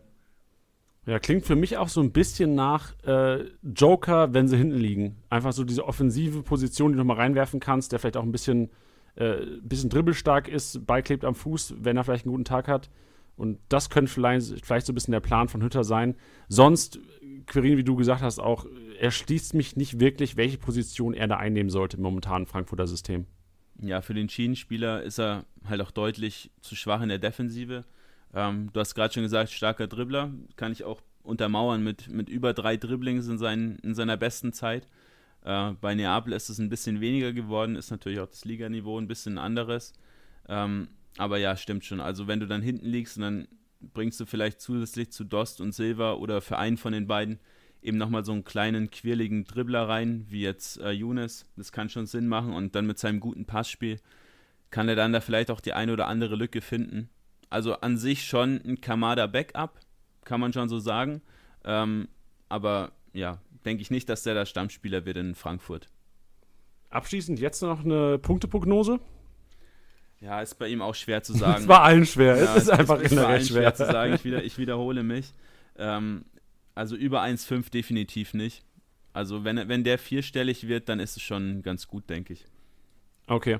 Dann kommen wir zu einem, von denen Leute vielleicht ein bisschen mehr erwarten könnten. Marc Rocker, Neuzugang des, äh, von Bayern München. Ja, ich sage mal so viel. Für mich so dieser äh, Javi Martinez 2.0. Und diesmal nicht 40 Millionen gezahlt. Ja, diesmal nicht 40 Millionen gezahlt, auch wenn es letzten Sommer fast passiert wäre. Ähm, haben vielleicht einige noch auf dem Schirm, der hatte eine Ausstiegsklausel von 40 Millionen und Bayern wollte ihn ja unbedingt haben nach einer guten La Liga-Saison mit Espanyol Barcelona. Ähm, aber dann 40 Millionen ist natürlich schon ein bisschen viel für ihn gewesen. Deswegen haben sie jetzt gewartet. Die Ausstiegsklausel ist jetzt ja, gesunken, gefallen, wie auch immer. Jetzt konnte man ihn für einige sagen 9 Millionen plus Boni, andere sagen 15 Millionen. Ähm, was da dann stimmt, weiß ich nicht, aber es ist auf jeden Fall eine deutlich geringere Summe wie die 40 Millionen im Vorjahr. Wenn du sagst, Martinez 2.0, also selber Spielstil, ähm, auch für Kickbase-Manager an sich wahrscheinlich dann erstmal unattraktiv? Ja, das definitiv. Also zum einen, weil er auch wieder so ein ähm, Abräumer ist, also es ist auch wieder wie Santa Maria, so dieser Holding- und Ball-Winning-Midfielder, der nicht sonderlich viel nach vorn macht, eher sogar noch weniger wie Santa Maria. Ähm, das ist bei, bei Rocker so ein, so ein Spielstil, du gewinnst den Ball, spielst ihn mit einem Sicherheitspass zum Nebenmann und der treibt dann das Offensivspiel an. Aber Rocker selbst macht er wenig nach vorne und dazu kommt halt auch die große Konkurrenz der Mittelfeld bei Bayern. Ja, also würdest du auch behaupten, klarer Backup, Backup-Signing? Absolut. Also man hat ja recht lang nach einem Kimmich-Backup gesucht und dann überlegt, nimmt man da jetzt Adrian Fein, ähm, ist er schon soweit? hat sich jetzt dann wohl dagegen entschieden. Ähm, was ich bei Rocker auch interessant finde, dass der ja mit Espanyol abgestiegen ist, dass ihn dann auch niemand aus der ersten Liga da wirklich haben wollte, ähm, was für die Ablösesumme auch ein bisschen bezeichnend ist, ähm, weil er halt schon recht limitiert ist in seinem Spiel. Ähm, und dazu die Dinge mit der Zweikampfquote, die er eigentlich gut können sollte, auch nicht so sonderlich gut kann. Ähm, eine Zweikampfquote von unter 50 Prozent ist nicht wirklich gut. Ähm, aber für einen Kimmich-Backup reicht es dann doch, würde ich mal behaupten, ähm, sodass man dann dem auch mal das ein oder andere Spielpause gönnen kann. Das höre hör ich ja nicht gerne, aber okay. ja, Kimmich will immer spielen, hat Flick ja, ja. schon, schon guter Mann, guter Mann, das will ähm, jeder Manager hören, dass er immer spielen will. aber ab und zu braucht er vielleicht dann auch mal eine Pause. Da passt es dann schon, dass du so jemanden hast und dann kannst du da Martinez nach Bilbao abgeben, wo er auch gerne hin will. Und ja, dann denke ich, hat man da für alle eine ganz gute Lösung gefunden. Ja, klar. Ähm, aber Rocker braucht definitiv noch Zeit. Okay, Punkteprognose? Äh, da habe ich es mir sogar notiert, also auch unter 1,5, weil er nicht viel spielen wird einfach. Also wenn überhaupt 1,5. Okay. also mehr als 10 Spiele wird er nicht machen. Und von Anfang an wahrscheinlich, also von Anfang an garantiert nicht über 10 und vielleicht mal mit Einwechslungen und so weiter. Aber ja, viel spielen wird er nicht. Ja, ebenfalls ähm, spannend bei uns weiter auf dem Zettel, nachdem Sebastian Rudi ja jetzt auch schon wieder zurück zu Hoffenheim ist. Ähm, ein weiterer Neuzugang aus dem Ausland ist Ryan Sessegnon von Tottenham Hotspurs. Ja, sehr interessanter Spieler. Äh, bei ihm nur eine Laie ohne Kaufoption. Hm, selbst wenn da eine Kaufoption dabei wäre, könnte sich die Hoffenheim garantiert nicht leisten, äh, nachdem er letztes Jahr noch 27 Millionen gekostet hat was macht der denn dann? Also, wenn du sowas hörst, der muss ja spielen. Ja, es, also spielen wird er auch, denke ich. Äh, momentan spielen wir eher mit ähm, Robert Sko, der dann diesen äh, linken Schienenspieler gibt in der, in der Dreier- bzw. Fünferkette. Ähm, ich vermute, dass Sko wieder nach rechts wechseln wird, wo er ja sonst ähm, auch immer zu Hause war, auch als er noch in Dänemark gespielt hat. Ähm, und Sko ist ja generell so ein inverser Spieler, der dann gerne von, von rechts mit dem starken linken, Flu linken Fuß zur Mitte zieht und dann abschließt. Ähm, das kann er dann wieder eher machen, wenn er auf rechts spielt. Und mit Cessignon hast du dann einen guten neuen Spieler für die linke Schienenspielerseite. Interessant. Also ich muss sagen, ich, ich war sehr, sehr überrascht, als ich es gelesen habe. Also erstmal das Gerücht. Ich auch. Muss aber sagen, also Respekt an Hoffenheim, dass sie es hinbekommen haben. Ja, Respekt äh, das schon, aber man darf ihn auch nicht überschätzen. Also die Ablösesumme, das ist halt wieder typisch junges englisches Talent, wechselt äh, von einem kleineren Club von Fulham zu einem Top-Club. Und dann ist es nicht unüblich, dass dann da so eine Ablösesumme aufgerufen wird. Also davon sollte man sich nicht blenden lassen. Ähm, die Statistiken sprechen da eine recht eindeutige Sprache, dass Senior noch nicht so richtig auf diesem Top-Niveau angekommen ist. Ähm, also schwache Zweikampfquote, schwache Dribblingquote, schwache Flankenquote, vergibt viele Chancen, wenn er, wenn er offensiver spielt. Ähm, in Fulham hat er übrigens lang linken Flügel gespielt, deswegen ähm, ja, kann ich dazu auch was sagen. Äh, 15 Tore hat er da gemacht, aber auch viele Chancen vergeben. Ähm, da sind nicht viele Werte, die, die ihm ja, ein gutes Spiel bescheinigen. Wobei ich auch sagen muss, die Daten sind von der Saison 18, 19, weil er letztes Jahr äh, nur sechsmal gespielt hat und die Daten dann nicht so sonderlich repräsentativ sind.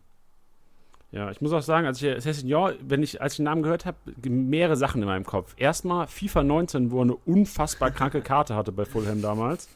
Dann, ähm, oh Gott, wie heißt die Serie jetzt? Bei Amazon. Ähm, All or Nothing. All or Nothing mit, mit Tottenham Hotspurs, wo du auch Cessignon meiner Meinung nach viel zu kurz gekommen ist, auch, wo, du, wo er auch kaum angesprochen wurde, irgendwie mal als, ähm, warum Mourinho, bring den Kollegen nochmal. Ähm, und jetzt bei Hoffenheim. Also bin, bin sehr gespannt auf jeden Fall. Und ähm, wenn du sagst, jetzt vielleicht, oder hat, hat auf jeden Fall Offensivqualitäten, wenn er Spielzeit bekommt, was sagt die Punkteprognose? Ähm, ich denke, dass er trotz seinen statistischen Schwächen auf jeden Fall auch spielen wird. Ähm, würde ihn jetzt zu Beginn vielleicht erstmal als Rotationsspieler einschätzen, aber definitiv mit dem Potenzial, da auch Stammspieler zu werden, weil ja, ist dann schon nochmal ein Unterschied, ob du dann bei, bei Tottenham in die erste Elf willst oder bei Hoffenheim in die erste Elf willst. Ähm, deswegen würde ich sagen, so 1,5 bis 2000 trifft es bei ihm, glaube ich, ganz gut. Ähm, aber ist ja auch da wieder abhängig, ich wiederhole mich schon wieder, ob er dann halt auch spielt oder nicht und ob er dann halt auch fit bleibt. Ja, bleibt abzuwarten. Vor allem, ich finde es total interessant zu sehen, wie es auch mit Sko entwickelt und vor allem auch, was, was Punkte für Sko angeht, weil ich glaube, auf links kriegt Robert Sko halt noch die Punkte für die Verteidigung mit. Und ich kann mir vorstellen, dass er zwar, wenn er nach rechts außen geht, mehr Torabschüsse bekommen wird, aber dieses konstante Punkten vielleicht nicht mehr so gegeben ist. Also bleibt auf jeden Fall interessant. Ja. Generell die ganze Hoffenheimer Mannschaft, glaube ich, sehr, ähm, sehr, sehr, sehr gernbelastig. Da, da würde ich gerne noch mal kurz dazwischen grätschen. Klar, gerne. Ähm, also ich würde schon vermuten, dass Go auch den, den rechten Part oder den rechten Schienenspieler-Part geben könnte, wo er dann auch die Defensivpunkte weiterhin auch bekommt. Äh, da hast du zwar Kaderabek, ähm, aber definitiv ähm, kannst du da auch Sko spielen lassen und dann hätte er da natürlich dann auch diese Freiräume, die du als Schienenspieler hast, könnte dann zu seine Abschlüsse eben einstreuen. Und dann hast du dann mit Sessignon, mit Kaderabek äh, und mit Sko für zwei Positionen drei Spieler, die das ähm, alle recht ordentlich machen. Und dann hast du da für die Euroleague dann auch eine gute Kadertiefe. Oh, ich höre schon wieder Rotation raus. Ich höre schon wieder, das scheiß Wort. Welches Team rotiert häufiger als Hoffenheim? Also da, da gibt es nicht wirklich viele, denke ich. Ja, da hast du recht, das stimmt. Mal, mal gespannt. Jetzt ist es so, dass es ähm, wir haben natürlich noch nicht alles abgedeckt. Wir haben noch einige Leute oder einige Spieler, die bei den vermeintlich kleineren Teams ähm, spielen, die wir jetzt einfach mal kurz ansprechen werden, um einfach es mal gecovert zu haben. Ähm, ich würde einfach mal ansprechen, die zwei Bielefelder, äh, Dorn, momentan 5,2 Millionen und Van der Horn. Beide aus dem Ausland gekommen, Van der Horn momentan 7,25 wert, ähm, schon relativ viel wahrscheinlich für den Innenverteidiger von Bielefeld. Ähm, Querin, deine Einschätzung zu den zwei Bielefelder Neuzugängen? Ja, vielleicht erst zu Van der Horn. Ähm, habe mich über die Verpflichtung ein bisschen geärgert, nachdem ich kurz davor Nilsson geholt habe. Ähm, der andere Innenverteidiger aus dem Aufstiegsjahr, den habe ich dann erstmal wieder abgegeben. ähm, und Van der, also hat sich im Nachhinein dann auch als, als richtig ähm, ergeben, ihn da wieder abzugeben, nachdem er da von Van der Horn äh, direkt mal auf die Bank verdrängt wurde. Und das war mir eigentlich mit der Verpflichtung auch schon klar, weil Van der Horn über viele Jahre da in der ersten und zweiten Liga in England ähm, gesetzt war. Jetzt da so ein bisschen bei Swansea rausrotiert wurde, weil er ähm, ja nicht mehr der allerjüngste ist und die jetzt auf einmal so eine Jugendschiene fahren. Ähm, ist ein recht interessanter Spieler, der ziemlich kopfballstark und zweikampfstark ist. Dazu noch ein ziemlich solides Passspiel. Ähm, und das ist, diese ganzen Statistiken von ihm, die sind besser als die von Pieper und von Nilsson. Also ist klar, warum dann am Ende Nilsson rausfällt, wenn der andere mit Pieper dann ein junger Deutscher ist.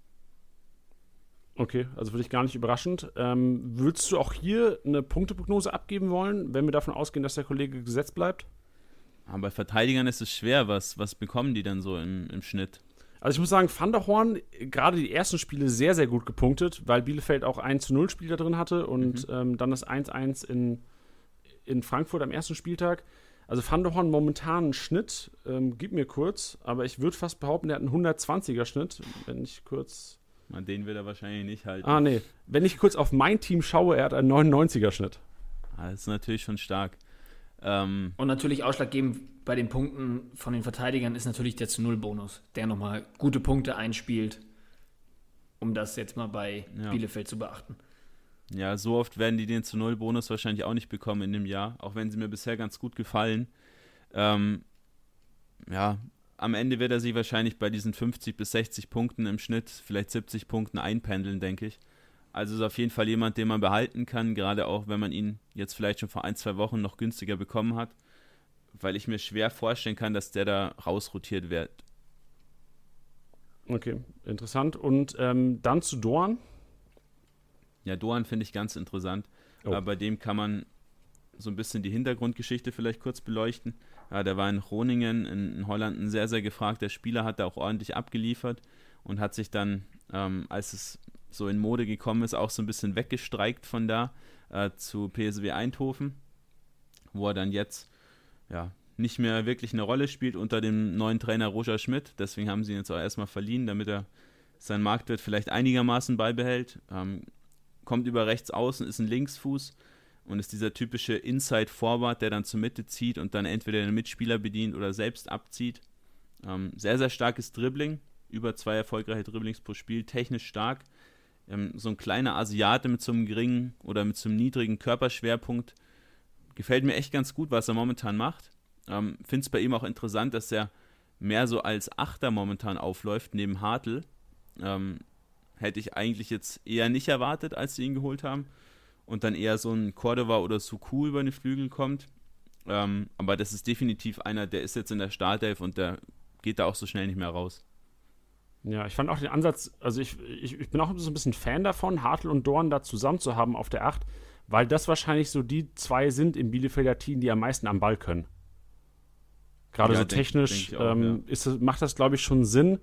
Muss natürlich jetzt abwarten, ähm, gerade generell Bielefelder, die spielen jetzt gegen die Bayern, was da auch gerade jetzt über die Länderspielpause Sinn macht oder auch nicht Sinn macht. Und da muss man auch abwarten. Jetzt ist ja Arne Meyer von der Hertha, äh, wird er wahrscheinlich noch nach Bielefeld ausgeliehen. Und da muss man auch mal sehen, ob der dann eher der Prietl im defensiven Mittelfeld ersetzt. Oder ob sie dann jetzt vielleicht auch, wenn die Saison ein bisschen länger läuft, dann vielleicht auch auf Hartl als einzigen Zehner sozusagen setzen und dann mit, mit Prietl und mit Meyer als zwei Sechsern agieren. Also könnte schon durchaus passieren. Ähm, wobei ich auch dann eher einen Doan auf den Flügel stellen würde, als ihn rauszunehmen. Ja, ich glaube auch, also vor allem auch wenn du siehst, dass Cordova zwar in, ich glaube, im DFB-Pokal und auch in den Testspielen relativ gut gespielt hat, aber ich glaube jetzt bis jetzt in der Bundesliga Suku hat getroffen, ähm, stellt sich glaube ich auch ganz gut an, was man so von den Noten mitbekommt. Und Cordova ähm, bis jetzt eine kleine Enttäuschung, glaube ich, der, der ersten drei Spieltage. Aber den finde ich auch ziemlich interessant. Also es, ich habe auch letztes Jahr schon gesagt, wäre cool, wenn der mal wohin wechselt, wo er dann nochmal öfter von Anfang an spielen kann.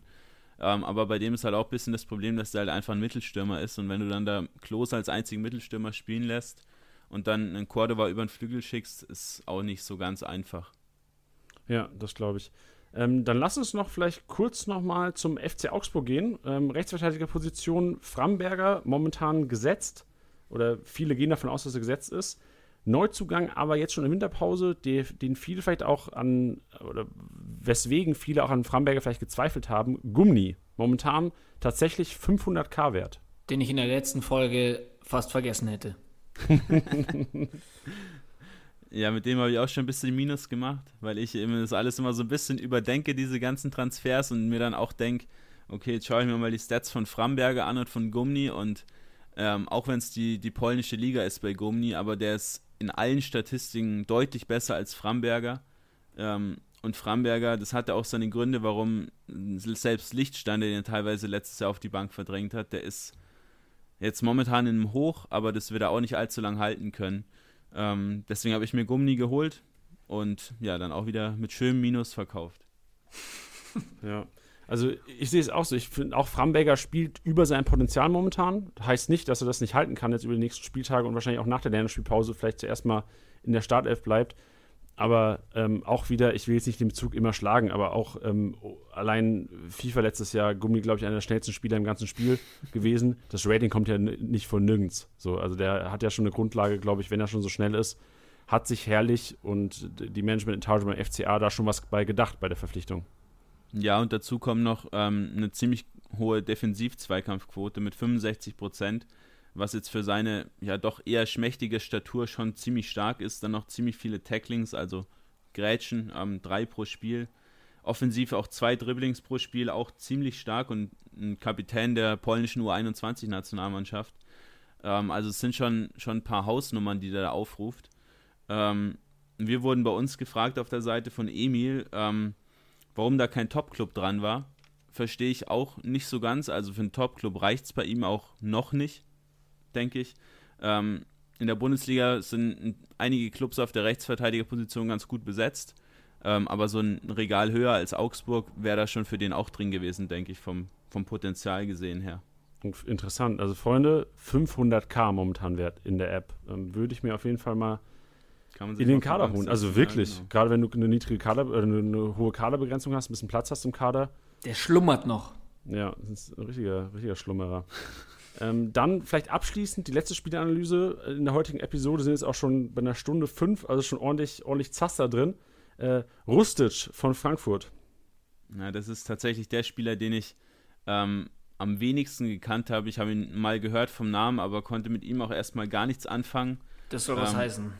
Ja, das will was heißen. Ähm, es hat auch so ein bisschen seine Gründe, als ich ihn mir dann genauer angeschaut habe. Ähm, ist ein ehemaliger Nachwuchsspieler von Schalke ähm, der dann den Weg über Holland gegangen ist. Ähm, es kommt ursprünglich auch aus Australien, also schon ein bisschen rumgekommen, der Mann. Ähm, Frankfurt jetzt eine Million für ihn bezahlt. Ist auch so, hatten wir jetzt ja heute schon öfter, einer, der sich da rausgestreikt hat bei seinem Verein. Ähm, das ist nach wie vor leider gang und gäbe. Er hat gemeint, er droht mit Konsequenzen, falls sie den Transfer nicht, ähm, nicht stattgeben, sein Verein. Ähm, ja, Bobic hat ihn als variabel, zielstrebig, flexibel, technisch gut und konstant beschrieben. Also das konstant würde ich da mal ausklammern, nach, nach meiner Recherche. Ähm, hat jetzt in der letzten Saison einen Scorer pro 450 Minuten gemacht. Oh. Also nicht gerade viel für einen Offensivspieler. Und da hast du halt auch wieder so ein bisschen das Problem, dass der halt eigentlich ein Flügelspieler ist und es die Position in Frankfurt nicht so wirklich gibt. Ja, ich glaube, das war auch so mein, mein, Fragezeichen. Und letzte Woche wurde auf der PK gesagt, und ich glaube auch Rustic selbst im Interview äh, hat sich klar positioniert, dass er doch ein Zehner ist. Und ich glaube, ähm, dass er auch vom Trainer da gesehen wird, tatsächlich. Ja, das hat er tatsächlich auch des Öfteren mal gespielt. Ähm, da waren seine ja, Statistiken auch ganz passabel mit 1,7 Schüssen pro Spiel, 1,9 Steilpässe, ähm, auch ein recht passables Dribbling. Ähm, aber er hat einfach in der Regel mehr den Flügelpart bedient, äh, den rechten Flügel vor allem. Und da ist jetzt schwierig zu sagen. Also man kann natürlich sagen, jetzt vielleicht Kamada Backup, den hatten wir gerade auch schon mit Younes. Ähm, halte ich beide dafür jetzt nicht, nicht qualitativ hochwertig genug oder auch nicht passend. Und auf dem rechten, auf der rechten Außenbahn als rechter Schienenspieler, da hast du halt Almami Touré, da hast du Da Costa und da hast du Chandler. Also da ist man eigentlich auch schon total überbesetzt. Ist halt einfach so ein Spieler, denke ich, den hast du den in den Kader geholt, weil er dahin wollte zu dir und dann schaust du mal und entweder es funktioniert oder es funktioniert nicht. Und dann hast du halt im Zweifel eine Million in den Sand gesetzt, aber dann hast du es immerhin probiert. Das und der heißt halt auch äh, Endung Stitch, also äh, alles auf Itch. Genau, alles, alles ja, mit Itch ist gut. Ja, musst, musst du kaufen. Ich glaube, Bobic hatte auch so einen Trigger einfach für. Was? Ja, weil er selber Was, so heißt. Stitch? Ja, ja, ja. Stimmt, Bobic, stimmt, sehr gut. Ja. Ja, aber, das, aber, aber, das ist tatsächlich, äh, was wir schon das, das häufiger gesagt haben, Mats und ich, so diese ganzen Spieler mit Itch hinten. Ähm, das ist, ja, klingt vielleicht komisch, aber die sind meistens alle so ziemlich gallige Spieler, die ja einen recht großen Siegeswillen haben. Und da hat Frankfurt ja mit Jovic auch schon einen guten, guten Kauf da mal getätigt. Ähm, also da kannst, Kostic ist ja auch so einer, da kannst du nicht so viel falsch machen, weil die halt immer kämpfen, bis sie umfallen. Und es ist ja auch so ein bisschen diese Frankfurter Mentalität. Ja, Tiddy, was machen Janni und Tiddy, das ist ja Nullkampfeswillen im Namen. Titic. Titic und Janic. Deswegen wird das nie was bei uns am Wochenende. Ja. Sehr geil. Ja, Querin, also wirklich vielen, vielen Dank für deine Analyse heute. Es hat wieder einige Augen geöffnet und hoffentlich auch einige Scoutlisten gefüllt oder entleert da draußen. Ja, entleert wahrscheinlich eher. Ähm genau, ich, ich würde vielleicht noch ganz gern was loswerden. Gerne. Ähm, ich habe es euch ja schon angekündigt, dass wir bei uns bei Create Football alle Spieler, die wir jetzt in diesen ganzen Podcast-Folgen mit euch besprechen, äh, nochmal in der Story richtig analysieren, kurz alles nochmal kompakt zusammenfassen und daraus dann auch ein Story-Highlight machen werden. Ähm, das wird dann auch bei Kickbase oder beim Spieltagsbesieger, Sieger müssen wir noch sprechen, auch online kommen. Da könnt ihr dann gerne alle Spieler nochmal genauer anschauen, die jetzt vielleicht auch gerade nicht auf dem Transfermarkt sind. Ähm, aber wenn sie dann da sind, schaut da dann gerne rein, entweder bei den Jungs oder bei uns. Ähm, createfootball-com und dann, ja, geht da einiges ab, denke ich, auf eurem Kickbase-Account. Und ich hoffe, ihr habt alle weiterhin eine gute Saison. Uff, da hast du einen raus. Jetzt haben wir natürlich Druck. Jetzt müssen wir es ja raus. Darf, ich, Absolut. darf ich noch einen reingrätschen für den maximalen Test? Wir sind, ja, wir, wir, sind ja am Zahn der Zeit, ne? Und wir nehmen ja live auf und ich weiß, wir machen das, was bis 14 Uhr bestätigt wurde. Aber gerade reingekommen ist, dass Douglas Costa und Chupomoting fest vom FC Bayern verpflichtet wurden. Hast du da was ja. parat zu den Zweien? Ähm, ich denke, man kennt beide Spieler ja ganz gut. Also Chupomoting, ähm, halt dieser, dieser klassische Backup für Lewandowski, ähm, ist recht effektiv vor dem Tor aber ist halt auch jemand, ja. Also natürlich hat er Paris sein Champions League Finale geschossen, aber das ist auch jemand, den willst du jetzt eigentlich nicht mehrere Wochen da starten lassen. Ja. Ähm, und bei Douglas Costa ein bisschen anders, ähm, kennt man ja auch noch aus der Bundesliga, auch wenn es schon ein bisschen her ist, aber äh, sehr, sehr viele Dribblings, auch sehr, sehr viele Dribblings, die er nicht gewinnt, aber probiert es dann immer wieder und immer wieder und immer wieder. Ähm, Abschluss, ja, also ich finde, man kann ihn so ein bisschen mit Coman vergleichen. Äh, beides so Spieler, die gerne dribbeln, auch gerne mal die Dribblings dann nicht gewinnen, auch im Abschluss nicht gerade effektiv sind, aber halt da einfach Tempo reinbringen ins Spiel. Ja. Und ja, geben Bayern definitiv eine, eine, größere Kadertiefe und so ein Douglas Costa kann man sich auch mal holen. Ähm, gerade weil Coman und Sané ja immer mal wieder verletzt sind. Ähm, aber von Choupo-Moting würde ich, denke ich, eher abraten. Ja, also ich sehe das ähnlich. Ich sehe auch Choupo-Moting, also definitiv, da brauchen wir eigentlich gar nicht spekulieren, den absoluten äh, Backup-Stürmer natürlich hinter Robert Lewandowski. Ähm, ich, ist auch ein Spieler, ich glaube, dass, es, dass er sich nicht lohnen wird. Ähm, ich, der, der Preis wird wahrscheinlich trotzdem in die Höhe gehen, aber mehr als Backup wird es natürlich nicht sein. Ähm, dementsprechend würde ich da auch auch nicht zuschlagen, vor allem jetzt gerade in der Phase, wo Geld jetzt nochmal richtig wichtig ist nach dem dritten Spieltag. Douglas Costa, was du auch richtig gesagt hast, ein Spieler, den man eigentlich kennt. Ich persönlich verstehe es noch nicht so ganz, einfach nur aus dem Grund, dass ich sage, Gnabry, Coman, Sané, jetzt Davies, der auch nochmal offensiv gespielt hatte. Also, ja, ja, doch, vielleicht macht es schon Sinn. Doch, doch, es macht schon Sinn. Es macht schon ich Sinn. habe dich umgestimmt. Ja, ja, ich, ja, ja, das 3 ist dann letztendlich doch nicht so viel dafür, dass sie eh sehr viele Spiele machen ähm, und eben auch verletzungsanfällige Spieler haben. Und ich glaube vor allem, dass Douglas Costa inzwischen mit seinen, wie, ist der nicht inzwischen sogar schon 30? Na, knapp drunter würde ich, ich schaue mal schnell nach. Ähm, dass, dass der sich jetzt inzwischen äh, auch mit der Reservistenrolle total zufrieden gibt. Also ich meine, man ja, hat da über ein, wie, wie, wie alt? Gerade 30 geworden. Ah, okay. Ja, ich glaube, dass der jetzt nicht mehr die absolut kranken Startelf-Ambitionen hat. Aber ich bin froh, dass es wieder ein paar Okochas und Rainbow Flicks in der Bundesliga zu sehen gibt, wenn er mal irgendwie Köln komplett auseinander nimmt. Ähm, ja, das dazu. Aber ja, genau, die, die, Spieler besprechen wir ja eh nächste Woche nochmal ein bisschen ausführlicher. Äh, da bin ich dann auch wieder am Start bei den Jungs. Ähm, vielleicht noch ein kleiner Ausblick bei uns bei Create Football werden wir jetzt für alle Ligen ähm, starten mit der Bundesliga ab morgen ähm, die 10 Wants-to-Watch-Spieler ähm, küren sozusagen. Also Spieler, auf die man wirklich ein Auge haben sollte. Da könnt ihr gerne mal vorbeischauen. Da ist auch einer von den Spielern, die wir jetzt heute genannt haben, auch dabei. Ähm, vielleicht wisst ihr schon, wen ich meine. Aber sonst gerne mal morgen Abend bei uns auf der Seite vorbeischauen. Rustisch, oder? Ja, vielleicht. Oder Younes. Ja, genau. Einer von den beiden. Ja. So, genug Werbung gemacht jetzt. Perfekt. Also, ähm, vielen, vielen Dank für deine Expertise. Und ähm, wie du schon gesagt hast, alle Transfers, die jetzt noch reinradern, gerade ein Choupo-Moting, ein, ein Costa und alle möglichen, die vielleicht noch reinkommen werden heute Abend, werden wir nächste Woche Montag zur selben Zeit wieder hier analysieren. Und ihr könnt euch den Podcast natürlich auch wieder schön reinpfeifen. Geil. Perfekt. Also Quirin, vielen, vielen Dank für deine Zeit und wir hören uns nächsten Montag wieder. Danke dir, Quirin. Hau rein. Ciao. Boah, Tilly, da war ja schon ein Brett jetzt. Das war ein Brett, aber ich meine, es ist Länderspielpause, die Leute haben Zeit. Ja, vor allem muss man auch sagen, also Respekt an Querin, auch wie er einfach dieses kurzfristige, also wir haben ja auch die, also Chupomoting, äh, Costa haben wir null vorbereitet, direkt Antwort parat gehabt. Also ich muss sagen, wir haben uns hier wirklich reine Expertise reingeholt heute hier. Ja, ich finde es vor allem geil, also es, es, ist ja auch klar, dass, er, dass, dass, dass wir uns nicht jemanden rausgesucht haben, der einfach nur gut recherchieren kann, sondern äh, ich finde es immer abgefahren, dass die, dass die beiden sich in einer Datentiefe befinden, also sowohl die, die sie rauslesen, als auch äh, wenn da, was haben sie letztens kommentiert? Die, die, die A-League in Australien oder irgendwie sowas? Ja, genau. Also das ist, das ist irre. Also das ist auf jeden Fall äh, gute Jungs für einen Stammtisch, glaube ich.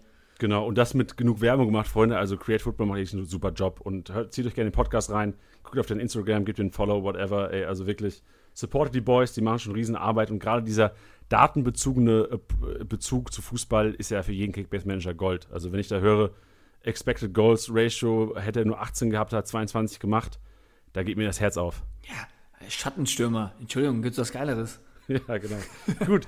Jetzt noch ein bisschen Tacheles, Teddy. Jetzt müssen wir mal ein bisschen arbeiten. Jetzt haben wir uns die ganze Zeit oh, zurückgelehnt. Queril hat hier einen mega Job gemacht. Jetzt müssen wir ein bisschen arbeiten. Und zwar Thema, ähm, ich sag's extra nicht, die Abkürzung, äh, Länderspielpause. Ach, LSP. LSP. Ähm, LSP mit freundlichen Grüßen. Länderspielpause. Was äh, Thema Markt. Viele Manager fragen sich, gerade diejenigen, die unter euch jetzt vielleicht die erste Kickbase-Saison spielen, wie verhält sich der Markt in der Länderspielpause? Sinken die Marktwerte? Steigen die Marktwerte? Was passiert? Und wir versuchen jetzt einfach einen ganz kurzen Approach. Wir wissen, es geht schon 1 Minute 15, so ein bisschen wie Vorlesung. 1 Minute 15. Eine Minute 15, genau. Eine Minute 15. Ihr merkt schon, zu lange zugehört, zu wenig geredet. Deswegen schleichen sich die Fehler ein. Wir versuchen so ein bisschen zu prognostizieren, wie verhält sich der Markt und vor allem auch aus unserer Erfahrung zu zerren, weil wir haben jetzt, ist ja nicht die erste LSP, die wir miterleben, Teddy. Ja, also grundsätzlich glaube ich, ähm, dass bei der Länderspielpause, dass sich oftmals so ein, ein Phänomen des Schneeballeffekts äh, entsteht, weil Leute ja noch mehr Tage haben, um im Minus sein zu können. Dementsprechend versuchen viele einfach Marktwerte mitzunehmen, Marktwertsteigerungen mitzunehmen. Und da ist es, glaube ich, so, bei uns ist es ja so, dass die Marktwerte sich daraus ergeben nach Angebot und Nachfrage der Manager über die alle Ligen hinweg. Und da ist es ja so, dass viele Spieler, also dass viele Spieler gekauft werden, weil sie ähm, eine attraktive Punkteausbeute haben oder weil sie sich als Stammspieler entpuppt haben oder ähnliches, aber auch natürlich die Marktwertsteigerung. Und wenn sich gerade da in der Länderspielpause viele Leute äh, auf den Zug aufspringen und sagen, den kaufe ich mir aufgrund der Marktwertsteigerung, bringt das so einen kleinen Stein ins Rollen, der immer größer wird. Ähm, wie gesagt, der besagte Schneeballeffekt, dass der Spieler steigt, weil viele draufspringen, weil er halt eben steigt. Das ist eine geile Erklärung. Ihr wisst aber bestimmt, was ich meine. Ähm, dementsprechend ist es so, dass Spieler, die steigen, auch über die Länderspielpause hinweg durchgehend eigentlich steigen werden. Ihr müsst euch genau. natürlich die Kurve anschauen. Also wenn der jetzt pro Tag 10.000 steigt, dann wisst ihr, okay, der wird bald kippen. Aber wenn ihr seht, der hat eine steile Kurve, dann wird das so weitergehen. Natürlich, das Äquivalent dazu ist die fallende Marktwertkurve. Genau, Tilly. Also nichts, nichts dagegen zu sprechen. Also du hast genau richtig gesagt. Wir können vielleicht auch ein paar Beispiele nennen, um den Managern vielleicht so ein Gefühl zu geben. Du hast gesagt, ähm, diese, es nimmt natürlich ab. Also es ist keine ähm, konstante Steigerung oder kein konstant, konstanter Sinkflug der, der Marktwerte, es ist so, dass jetzt natürlich die Manager ähm, agieren. Leute, die sinken, werden oftmals verkauft. Deswegen, wie du gesagt hast, die Leute werden weiterhin sinken über die Länderspielpause. Außer es gibt jetzt irgendeine Meldung, die Manager umstimmt. Es wird aber so sein, dass jetzt natürlich Leute investieren können und irgendwann wird dieser Zeitpunkt kommen in der Länderspielpause, wo die Leute einfach kein Geld mehr haben, wo Manager kein Geld mehr haben und Spieler nicht mehr so aggressiv gekauft werden können. Gerade Leute, die jetzt momentan steigen, aber vielleicht A, kein gutes äh, Matchup, kein gutes Duell am nächsten Spieltag haben, B, vielleicht einfach bei einem schlechten oder schlechteren Verein spielen, obwohl sie letzten Spieltag gut gepunktet haben, Manager vielleicht nicht prognostizieren, dass sie am nächsten Spieltag wieder gut punkten. Und von daher wird es irgendwann auch so eine, so eine kleine Abschwächung geben. Und als Beispiel jetzt mal, ich habe mir jetzt einfach mal den, ihr könnt unter Liga Insider äh, Reiter Kickbase Marktpreisgewinner oder Marktwertgewinner einfach mal schauen. Da ist eine, Über, eine Auflistung aller Marktwerte, wie sie quasi von gestern auf heute jetzt gestiegen sind. Ab 12 Uhr nachts ist es immer einzusehen, quasi für die Aktualisierung um äh, rund um 22 Uhr. Beispiel jetzt ein Bomb, der letzte Woche auch ähm, unser ähm, Player to Watch war, ähm, den wir auf, am Donnerstag auf Social Media gepostet haben. Momentan Marktwertsteigerung von 500k tatsächlich am Tag, Marktwert 2,9 Millionen. Prognose wäre jetzt, wir haben elf Tage, äh, wir wird natürlich nicht elf Tage lang die 500k steigen. Ich kann mir vorstellen, dass es noch zwei Tage so gehen wird. Dann wird er wahrscheinlich auf 4,5 gehen, dann auf 4, dann auf 3,5 und vielleicht die letzten Tage sicherlich unter den Top 10 noch bleiben, aber ich würde mal auch abhängig machen von der Grütsch-Verpflichtung, ob die heute Abend noch kommt, könnte der Kollege schon bei 5, 6 Millionen, wenn nicht sogar 7 Millionen landen am Ende der Länderspielpause, um euch einfach mal ein Gefühl zu geben, von welchen Faktoren das alles abhängig ist. Genau. Auf Platz 2 sieht man dann auch Frederik Rönno, das ist, glaube ich, sehr ähm, selbstredend, gerade frisch von Frankfurt zu Schalke gewechselt. Ähm, Fährmann wurde dann jetzt auch ausgewechselt, scheinbar wegen muskulären Problemen. Ist das richtig? Äh, Offiziell ja. Offiziell ja. Ähm, und da wird sich ja dann auch noch zeigen, ob er denn dann wirklich auch die Nummer 1 wird oder nicht.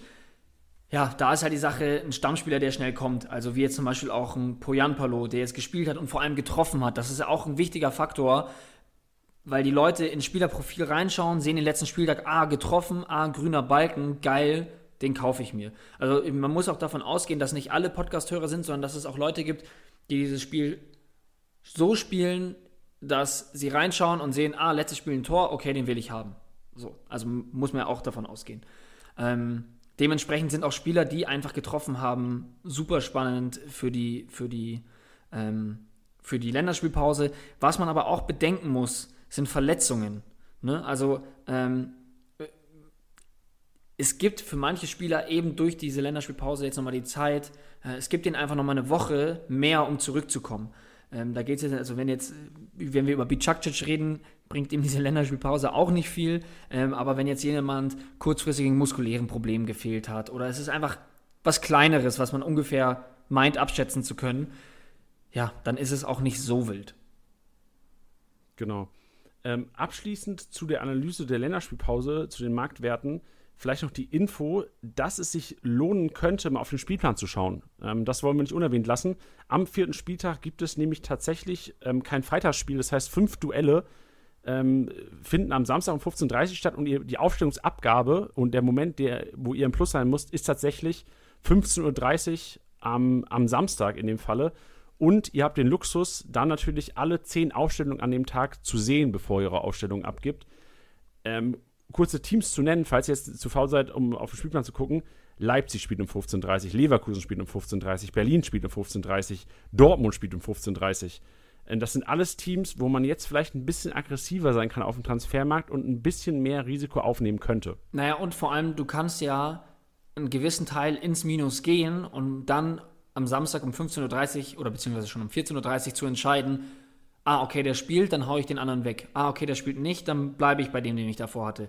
Und so weiter. Also du kannst dir ja jetzt Optionen reinholen, wie du es ja sonst wahrscheinlich nicht kannst.